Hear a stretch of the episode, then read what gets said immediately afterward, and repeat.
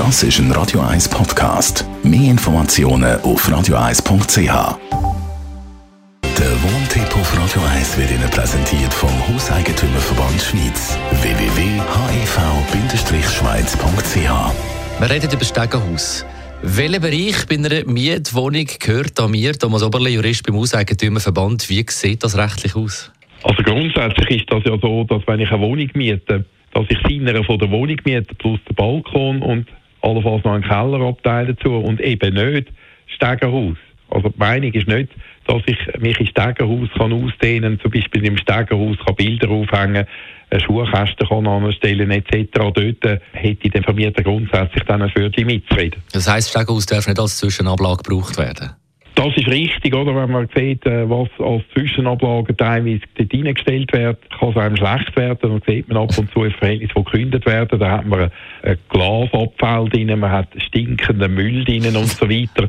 Äh, und das ist natürlich etwas, was dann die anderen Mieter nicht müssen tolerieren müssen. Aber was muss ich jetzt machen, wie vorgehen, wenn ich jetzt gleich ein Schuhkästchen will vor der Tür also wenn ich das möchte fest installieren, oder? so ein Schuhmöbel oder was auch immer, oder ein Schirmständer, dann ist es tatsächlich so, dass ich den Vermieter sollte fragen äh, Der Vermieter wird sich immer gut überlegen müssen, ob er so etwas gestattet, weil er müsste es ja dann nicht nur dem Mieter gestatten, der da fragt, sondern dann möglicherweise eben den anderen auch, wenn die kommen.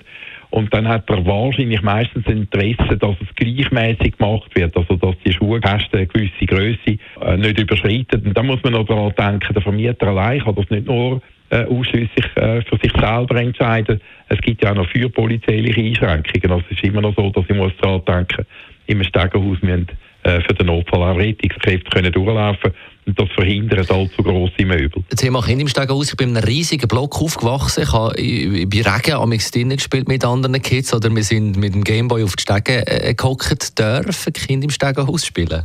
Also grundsätzlich nicht, das sieht man immer wieder. Man sieht auch ab und zu Kinder, die dann mit dem Lift auf und runter fahren.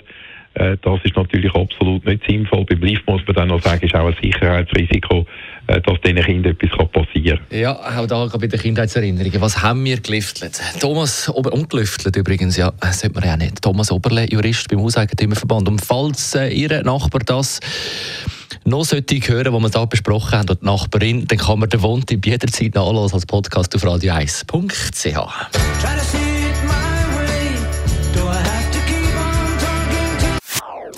Das ist ein Radio 1 Podcast. Mehr Informationen auf radio1.ch.